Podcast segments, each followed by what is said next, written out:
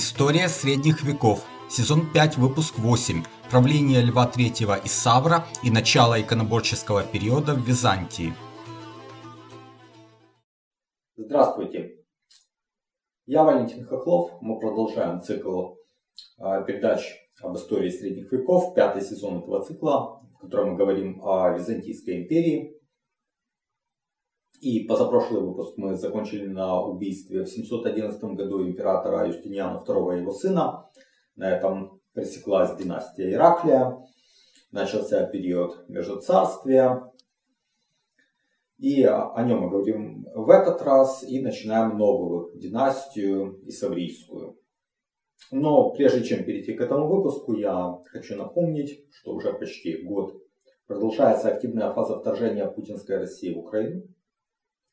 Это война, конечно же, нарушение международного права, а, агрессия, захват, попытка захвата соседней страны. Ну, она началась, эта попытка еще в 2014 году, как вы знаете, когда Россия захватила Крым, а, вторглась в Донецкую и Луганскую области. Ну, там была вялотекущая война, а сейчас острая фаза с многочисленными нарушениями прав и обычаев войны, нарушениями международного права, убийствами гражданских, э, ракетными ударами по энергетической инфраструктуре, ну и практиками, прямо скажем, геноцидными. Так что это вынуждает меня покинуть а, родной город, э, перебраться в более безопасные места, ну и вот дает возможность как-то продолжить работу над этим циклом. Если у вас есть желание и возможность поддержать ее, то подписывайтесь на мой, мою страничку на сайте Patreon, patreon.com, касая VAL, подчеркивание K, еще KHLOV. Подписывайтесь на а, мой канал в YouTube, который можно найти по моему имени Волхохлов. Э, также становитесь а, мемберами. Если вы станете мембером э, второго уровня, то вам будет доступно допремьерное видео без рекламы. А, ну а теперь переходим к, собственно, этому выпуску. Итак, э, в 711 году к власти в Константинополе пришел Филиппик Вардан, а, он возглавил в свое время мятеж против Юстиниана II, но, к слову, этого э, человека звали Вардан, он армянского происхождения, э, имя Филиппик он взял позже, его еще Тиберий III э, сослал, ну а Юстиниан II как бы ссылку э, усугубил, и тогда Вардан восстал, там получил помощь от Юстиниана II, все отвернулись, ну и, в общем-то, э, Филиппик пришел к власти, но оказался правителем неспособным, проправил два года. Он э, недостаточно преследовал монофизитов, чтобы понравиться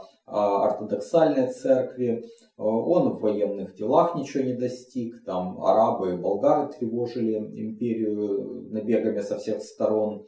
А э, Филипп Эквардан только пировал, наслаждался жизнью, и вот во время одного из таких э, развлечений его свергли и ослепили в 713 году.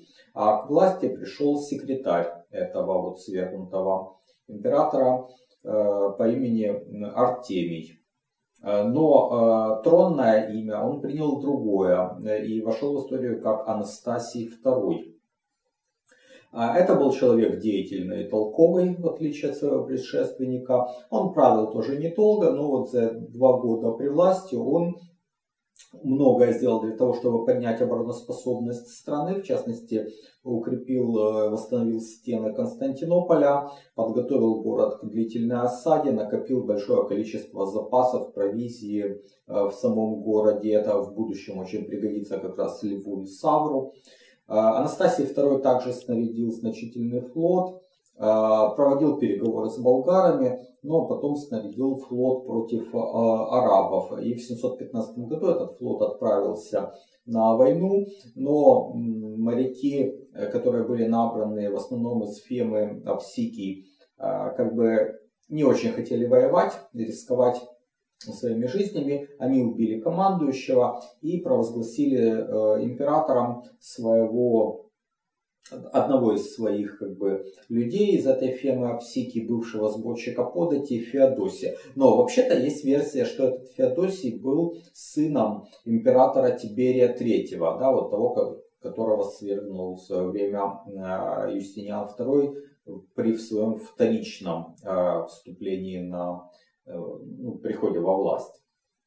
Вот. Но это только версия. Э, тем не менее, вот что мы знаем, что флот разворачивается где-то острова Родос, идет обратно в Константинополь. Там э, вроде бы была э, даже осада довольно продолжительная, но тем не менее, все закончилось мирно, Анастасий сдался, Феодосий III его пощадил, ничего там его не ослепил, не казнил, просто сослал в э, город Тессалоники, где тот э, стал жить то ли как частное лицо, то ли как монах, но в принципе об Анастасии мы еще поговорим. А Феодосий III столкнулся со значительной оппозицией в лице стратегов двух ключевых фем в Малой Азии. Фем Анатолик и Армениак. И вот одним из этих стратегов был как раз Лев Исавр, главный герой нашего сегодняшнего выпуска. Вообще Исавры это племя, с которым мы уже сталкивались в прошлых выпусках. Э, племя, которое жило в горах Тавра, это юго-восток Малой Азии, вот примерно э, граница нынешней Турции и Сирии, ну ближе к турецкой части.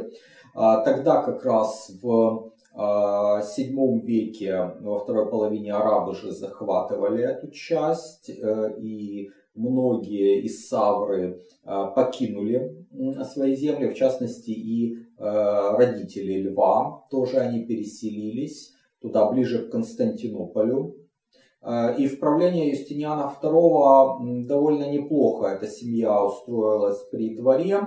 Сам молодой Лев получил чин Спафария, а, а во, во второе правление Юстиниана э, император еще более приблизил льва к себе.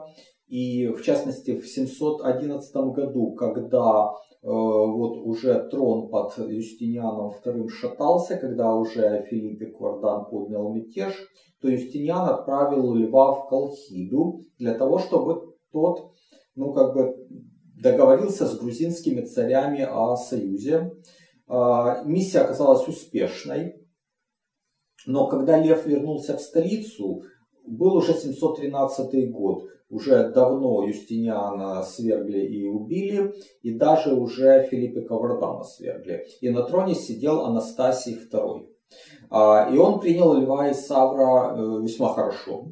Он пожаловал ему высший э, придворный, ну, высший такой гражданский чин Патрикия, и назначил стратегом э, ключевой фемы Анатолик.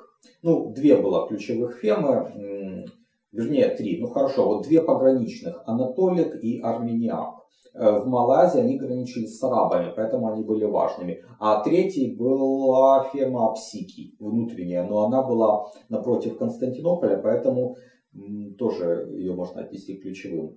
Так вот, э, Само по себе э, то, что э, Анастасий назначил Льва стратегом Фемы, э, Анатолик было знаком величайшего доверия. А, Лев воспользовался ситуацией. Он быстро наладил связи с своим коллегой, со стратегом Фемы Армениак, Артаваздом. Это вот такой человек армянского происхождения. Лев выдал за Артавазда свою дочь Анну, то есть они породнились. А, ну и их э, э, ключевой задачей была э, борьба с арабами, чем они, в общем-то, и занимались. Но Анастасия II свергли в 715 году. И вот два стратега, Анатолика и Армениака, это свержение не признали. И Феодосия III не признали императором, но они не выступили против него сразу, потому что у них был враг, арабы. Во главе халифата тогда стоял халиф Сулейман, а войско на направлении Малой Азии возглавлял брат халифа Маслама.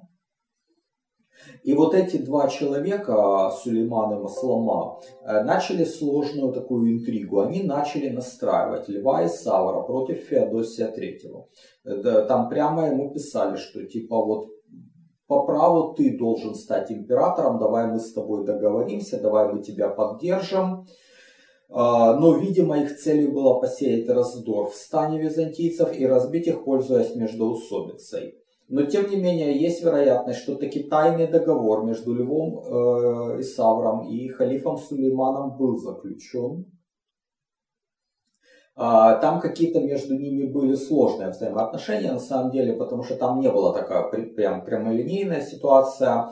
Там арабы подходили, но лев пошел на них, э, вместе с Артабаздом они э, укрепили оборону, как-то там отбросили этих арабов, обезопасили границу и только после этого отправились против Феодосия III. Весной 717 года возле Никомедии они разбили выставленное против ними войско во главе с сыном Феодосия III.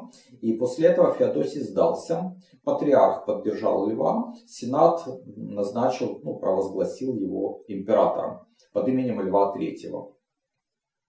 Но почти сразу же Маслама двинул свое войско на Константинополь, поэтому есть э, вероятность, что таки договор с халифом был. Может быть, это войско, оно должно было льва поддержать. Но Лев, когда он сам без их помощи стал императором, решил не выполнять свои обязательства, и поэтому э, халиф посчитал, что нужно его примерно наказать, и поручил вот своему брату осадить Константинополь. Э, косвенно э, в пользу этой версии говорит то, что э, войско Масламы шло вокруг Фема Анатолик и не разорив саму вот эту Фему. Но к августу 1717 года арабы подошли к Константинополю и начали осаду столицы. Более того, их флот пришел и отрезал Константинополь от моря, от линии снабжения. Э, византийский флот был заперт в бухте Золотой Рог. И вот здесь нужно вспомнить добрым словом э, правившего ранее императора Анастасия II. Константинополь оказался очень хорошо подготовлен к осаде. В городе было полно продовольствия, стены были подновлены. Анастасий II заключил союз с ханом Тервелем, болгарским ханом, и болгары э, пришли на помощь. Но, конечно, не сразу. И тут сыграл уже свою роль сам новый император Лев Исавр. Э, он вступил в переговоры с арабами и начал затягивать вот эти переговоры, э, выигрывать время, чтобы вот болгары подошли а, а второе, что он сделал, он грамотно спланировал э, операцию флота, сделав ставку на техническое ноу-хау византийцев на знаменитый греческий огонь. И ему удалось в конце 717 года э, уничтожить флот арабов, который блокировал Константинополь, и, соответственно, открыть э, город Э, для снабжения с одной стороны, а с другой стороны э, флотом же снабжались сами осаждавшие, которые стояли э, за стенами Константинополя, и в их лагере начался голод, потому что флот погиб, а по суше они снабжаться особо не могли, потому что там были болгары, которые тревожили их линии коммуникации, линии снабжения. А, конечно, халиф пробовал помогать э, войску своего брата. Он весной 718 года снарядил новый большой флот. Но Лев и Савр, опять грамотно действуя на море, э, сумел большую часть этого флота с помощью греческого огня э, уничтожить отправив там небольшие суденышки, которые подожгли корабли этого флота, много погибло, а часть была брошена, и досталось византийцам как трофей. И в частности припасы, которые халиф высылал э, осаждавшим, достались э, осажденным. В лагере осаждавших начался уже вовсю голод. Э, плюс там была суровая зима, к которой арабы не привыкли. Плюс еще были болгары, которые их тревожили своими набегами. Ну, а, а потеряв весь флот в Восточном Средиземноморье и поняв, что дальше уже снабжения не будет, Маслама, э, ну, как бы понял трезво, что компания проиграна, и с остатками войска он снял осаду и с остатками войска вернулся э, в Сирию. И таким образом в августе 718 года осада э, Константинополя была снята, Лев Исавр мог праздновать э, грандиозную победу. Это действительно выдающееся достижение, потому что на много лет он избавил Византию от такой страшной арабской угрозы. Большая часть той армии, которая у арабов, у, ну, у вообще у халифата э, была в Сирии, она э, потерпела поражение, то есть была потеряна для халифата. Э, и флот на Восточном Средиземноморье тоже перестал существовать. Конечно, у арабов были еще силы, но там значительные силы были скованы на Западе, как раз тогда шло завоевание Испании, Юга Франции, и флот там тоже был, но эти силы нельзя было перекинуть против Византии. И поэтому вот Византия получила э, передышку на, на много лет, то есть больши, большой угрозы не было, были там небольшие стычки. Э, далее Лев III столкнулся с двумя выступлениями внутри империи. Э, во-первых, когда вот ситуация с осадой, э, там все висело на волоске, то в Сицилии местный стратег ну, он как бы подумал, что Константинополь пал или вот-вот падет, и он объявил, э, что в Сицилии теперь и на юге Италии будет независимое правление, там назначил такого своего ставленника э, императором, но Лев Савр отправил э, Павла э, на Сицилию, и тот вот этого стратега Сергия э, смог одолеть и привести Сицилию довольно быстро к покорности. И, э, скорее всего, это вот тот Павел, который станет экзархом Италии впоследствии. А второе было более опасное, это где-то 719 год в Тессалониках, где жил свергнутый император Анастасий II, который все-таки был влиятельным человеком, сохранил много сторонников. В частности, вся знать Тессалоник выступила на его стороне во главе с архиепископом. Хан Тервель тоже не забыл свои старые, вот, э, старые договоренности. И вот из Тессалоник э, э, выдвинулось войско Анастасия на Константинополь, соединилось на берегу Мраморного моря с силами болгарскими. А, а в самом Константинополе тоже было множество сторонников у Анастасия во главе там с кометом Фемы Апсики. Но Левый Савр своевременно смог э, узнать об этом заговоре. Тех, кто был в Константинополе, схватили и казнили. Э, далее Лев выслал посольство к Тервелю и там пообещал ему богатую дань. Э, и в итоге болгары частично убили, а частично выдали тех сторонников Анастасия, которые были в их стане. И таким образом восстание было подавлено. А Лев и Савр обезопасил себя и внутри империи.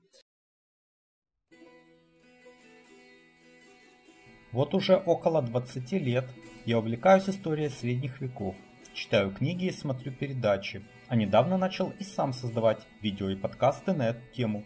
Это мое хобби, и я создаю контент совершенно бесплатно. Но если у вас есть желание и возможность поддержать мой труд материально, то присоединяйтесь к моему сообществу на сайте Patreon. Оно называется по моему имени Вэл Хохлов. Patreon patreon.com касая VAL подчеркивание KHO KHLOV. Не забывайте подписываться и на мой канал в YouTube. Его можно найти также по моему имени Вэл Хохлов. Следующее большое событие произошло в 726 году, когда уже прочно сидевший на троне Лев и Савр а, издал а, знаменитый дикт о, о запрещении поклонения иконам. Как писал об этом Феофан впоследствии, а, в этом году начал нечестивый царь Лев дело о низвержении святых и честных икон. Ну, вы понимаете, да, это уже позднейший писатель, который был иконопочитателем, а, конечно же, иконопочитатели, они были жесткими противниками иконоборцев, и они всячески очерняли память э, вот, императоров иконоборческого периода.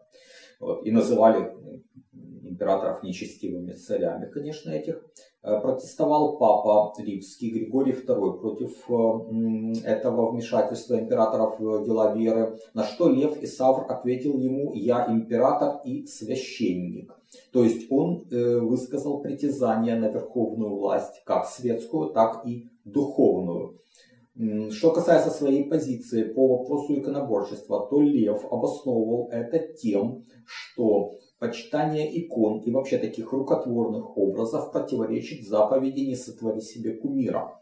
Он и его сторонники, а их было немало, э, видели в почитании материальных объектов, таких как там доски, камень, статуи, э, вот как раз кумиров, да, то есть по их мнению это вот прям создание, буквальное создание себе кумира. Э, и вот эти вот материальные объекты не могли, по их мнению, быть воплощением Бога, потому что Бог трансцендентен, Бог, э, э, ну, как бы он не может воплощаться в материальных объектах. И прямо папе император писал, что иконы занимают место идолов, и что поклоняющиеся иконам суть идолослужители. Но на самом деле а, Лев был еще довольно мягок, в отличие от своего сына, в деле борьбы с иконами. В основном он ограничивался тем, чтобы затруднить к ним доступ, а не уничтожить. А, то есть он боролся с иконопочитанием, с идолопочитанием, а не с самими этими материальными объектами. И, а, в принципе, эту позицию разделяли многие в Малой Азии. А, ну, там было уже какое-то влияние арабов и мусульманства, да, которое не признает изображения Бога и святых. А, именно в Малайзии была база поддержки саврийской династии. Оттуда выходят такие направления, как павликанство. А павликане впоследствии это богомилы. А от них идет такая, ну, не прямая линия к катарам, а позднее, ну, примерно такие, ну, не совсем такие, но что-то вот из этого восприняли также и гуситы, а от них лютеране. То есть вот протестантизм, он в какой-то мере наследует вот этой иконоборческой традиции. А что касается противоположной позиции, то есть иконопочитания, она имела прочную поддержку в европейской части империи и особенно в Италии. Папы начали активно заигрывать с королями лангобардов, которые к тому времени перешли из арианства в католицизм и э, были сторонниками иконопочитания. Э, не поддержала иконоборцев Венеция, это важный город на Адриатике для империи. Он находился под контролем империи. Но местные жители выступили против иконоборчества и стали избирать себе своего лидера. Э, ну, то есть там раньше были такие чиновники византийские, а тут впервые был избран прям э, без участия империи местный представитель, которому дали титул герцога, ну то есть дукса или по-византийски дожа. Вот это вот был первый собственно, исторический дож э, Орса и Пато. Ну, Орса это собственное имя, Урсус, ну, медведь по латыни, да, насколько я помню. А Ипат это греческий титул, который был аналогом римского консула. То есть вот э, как бы это прям буквально вот титул что касается недовольства иконоборческой политикой в византийских областях Италии, э, то э, римляне изгнали своего начальника гарнизона Василия, который имел тоже титул дукса, то есть герцога. Э, но он был подчиненным экзарха Италии Павла, который, резиденция которого была в Равенне, столице экзархата. В 727 году в Равенне этот Павел был убит, и началась такая смута, Э, вспухнуло тогда же восстание в Греции. А надо сказать, что Греция, э, Македония и Иллирия в церковном отношении были подчинены папе римскому, то время. Но 18 апреля 727 года Лев III разбил силы восставших в Греции и казнил зачинщиков мятежа, а впоследствии он изъял вот эти территории из подчинения Риму и передал их патриарху Константинополя. Но против императора выступил также патриарх Константинопольский, тогдашний Герман. Он э, четыре года упорно сопротивлялся иконоборческой политике, но в конце концов там не выдержал, его вынудили отказаться от сана и уйти в монастырь. В 730 году это произошло, и император смог провести на патриарший престол своего э, ставленника Анастасия, который в том же 730 году подписал иконоборческий эдикт, в общем-то, это стал как бы, ну, то ли второй эдикт, то ли это вот тот же эдикт, но только уже подписанный и патриархом в 730 году. Э, кроме папы Григория II и патриарха Германа, был еще третий видный сторонник иконопочитания, на этот раз на востоке империи, был сириец Иоанн Дамаскин, ну то есть из Дамаска. И он написал три трактата против клевещущих на святые иконы. Наиболее серьезные события происходят в Италии. К тому времени лангобарды уже стали католиками, поэтому папа Григорий заключил с ними союз против императора. Кроме того, в Риме, Истрии и городах Пентаполя было создано местное ополчение. А, и вот оно подчинялось как раз местным властям, и оно противостояло византийским гарнизонам. Именно вот э, это ополчение изгнало из Рима вот этого дукса Василия. Э, кроме того, лангобардские герцоги на границах своих владений выставили отряды, а между вот э, Римом и Равенной там был очень узкий коридор, и вот эти вот лангобардские герцоги, встав на границах, ну, как бы э, пригрозили, что они не дадут э, армии из Равенны пойти на Рим, чтобы там арестовать папу. А после убийства экзарха Павла в 727 году в Равенну вообще взял король лангобардов Лютпрант и несколько лет он ее удерживал. Но потом византийцы ее отвоевали. Вообще Леутпран был великим королем, выдающейся личностью. Он еще молодым человеком пришел к власти, был лично очень честен и благороден, из-за этого снискал э, сильную любовь подданных. Э, папа Григорий II пользовался вот этой такой честностью и даже наивностью молодого короля, его там горячностью в делах веры. Например, папа, когда он стал опасаться, что Лиутпрант очень усилился, а Византия ослабела, он вступил в переговоры с Византией опять, и благодаря этому византийцы отвоевали Равенну в 729 году. Э, тогда Лиутпрант обиделся, ну, как бы воспринял это как коварство со стороны папы и пошел в поход на Рим. И э, как бы Рим висел на волоске, у папы не было сил сопротивляться лангобардам, и тогда э, Григорий отправился в стан э, лангобардов, там начал, произнес красноречивую очень такую речь, возвал к религиозным чувствам молодого короля, тот проникся вот этим религиозным чувством, пал на колени сказал папе, что он такой верующий человек, он не пойдет против э, папы и все ему простит. Э, ну и в итоге Рим остался под контролем э, папы, но тому пришлось пойти на подчинение императору. А в 731 году Григорий II умер, папа был избран сириец Григорий III, и тогда уже Лев Исавр отыгрался, он лишил как раз тогда Рима власти над епархиями в Греции, Македонии и Лирии, вообще к востоку от Адриатики, передал эти епархии Константинопольскому патриарху.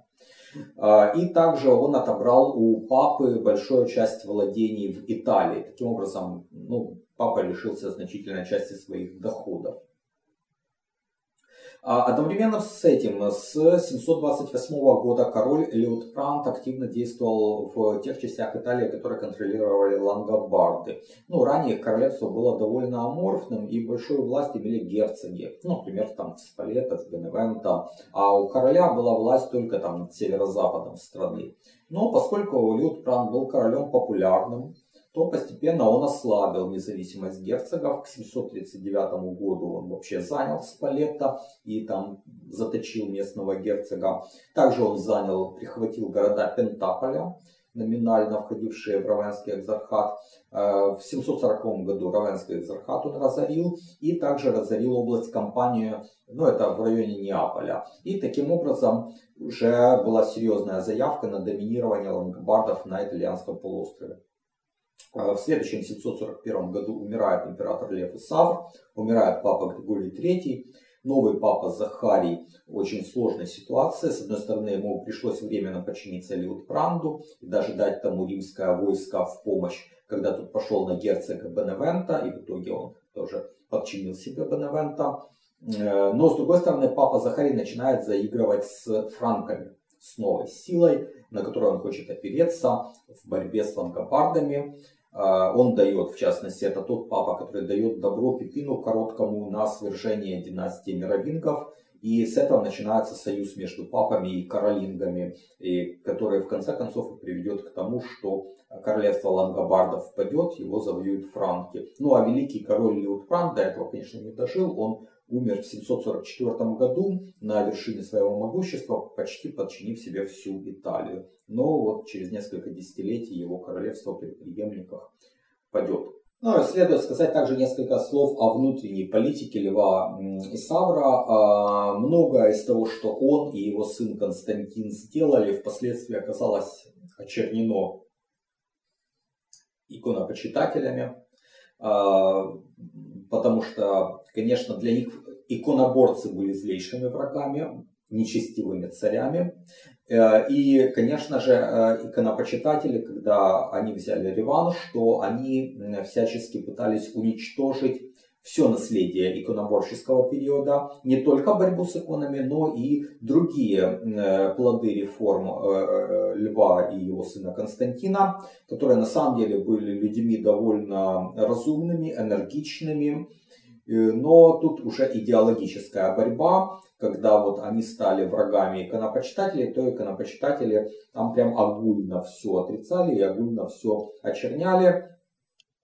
И история их правления дошла до нас в негативном ключе, потому что ее писали как раз иконопочитатели. Что же делал Лев Исавр внутри страны, уже когда он крепко стоял на ногах? Ну, это продолжение административной реформы как раз вот э, те вещи с фемами, эволюция фемного устройства, о котором мы говорили в прошлый раз, многое произошло в конце правления Льва Савра и при его сыне Константине. В частности, тогда из фемы Анатолик была выделена э, фема Фратисион, то есть запад фемы Анатолик туда пошел, но обе эти фемы, и Анатолик, и Фратисион, оказались такими прочными базами поддержки саврийской династии. Э, значит, своего зятя а Артаваз Лев перевел из армяняка в фему Апсики.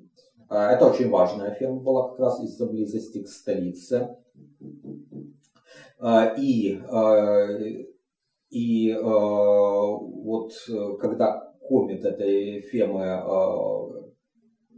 поддержал Анастасия, то как раз вот тогда и Лев передал управление Артавазду. А что касается э, вот этой фемы дальше, уже в правление Константина эта фема была разделена в 767 году, но мы будем говорить о причинах в следующий раз. Но в итоге большая часть была выделена в фему Вукеллариев, весь Восток. И там потом еще была выделена фема Оптиматов, ну то есть как бы Апсикий э, потерял э, свое влияние. Э, ну и также в середине 8 века выделяется в отдельную фему острова Эгейского моря. Важной вехой в истории византийского права служит принятие двух законодательных кодексов. Э, первый из них называется Эклога. И вот как видели смысл этого документа, э, видимо, вот в правлении Льва. Издание законов вкратце учиненное Львом и Константиновым, мудрыми и благочестивыми царями, из институтов Дигест и Кодекса и новелл великого Юстиниана и исправленная в более гуманном смысле. Ну, речь шла о некоторой либерализации законодательства Юстиниана, упрощении его, а также элементы были борьбы с коррупцией. Но, к сожалению, деталей мы знаем мало, потому что все это наследие иконоборческого периода было отменено, когда произошел реванш иконопочитателей и какие-то там может быть, разумные меры, они тоже оказались забыты и было все огульно осуждаемо. Но вот одну цитату из эклога я приведу, как ее приводит Успенский. В предисловии были такие слова. «Всячески желая положить предел мздоимству на суде, мы решили давать жалование из нашего казначейства славнейшему квестору и секретарям и всем служащим по судебным делам, на тот конец, чтобы они уже ничего не брали с какого бы то ни было лица у них судимого, дабы не исполнилось на нас сказанное пророком «Продаша на сребре праведного». Вторым документом был крестьянский кодекс, который содержал совершенно новые правовые положения, не имевшие ничего общего с кодексом Юстиниана. Этот документ скорее можно даже назвать не законом в нашем понимании, а сборником правовых обычаев. То есть это что-то уже ближе к обычному праву. Вот Успенский считает, что значительное влияние на этот документ оказали правовые обычаи э, новых народов, которые поселились на территории империи, в первую очередь славян. Это э, касалось, о чем там шла речь? О размежевании земельных наделов, распашке свободной земли, там, порче чужого имущества и так далее. Ну, те вещи, с которыми крестьяне сталкиваются в своей обычной жизни. И вот этот документ, он еще важен тем, что оказал существенное влияние на древнерусское законодательство. И вот из него вырос устав о земских делах Ярослава. А, кроме крестьянского, э, при Льве и Савле был принят также морской кодекс, и в него вошли тоже, это сборник правовых обычаев, но касавшихся а, перевозок по морям. Э, там были обычаи в сфере фрахта, в сфере перевозок товаров, в сфере перевозок пассажиров, порядок распределения прибыли между владельцем судна и владельцем груза и так далее. То есть вот такие нормы коммерческого права, как бы мы сейчас сказали. А, и вот эти нормы морского права, отраженные в этом документе, частично сохранялись в международной торговле а, аж до 15 века. Вот э, таким образом мы рассмотрели правление Льва и Савра и начало иконоборческого периода в истории Византии. Э, будем дальше продолжать говорить о династии, которую основал Лев и Савр. Эм, я также призываю вас э, подписываться на страничку на сайте Patreon, patreon.com касая VAL, подчеркивание KHOKHLOV. Подписывайтесь на мой канал в YouTube, Valhaklov, становитесь мемберами. Э, ну а с вами мы увидимся в следующий раз. Будем говорить о династии которую основал Лев и Савр. Э, до свидания.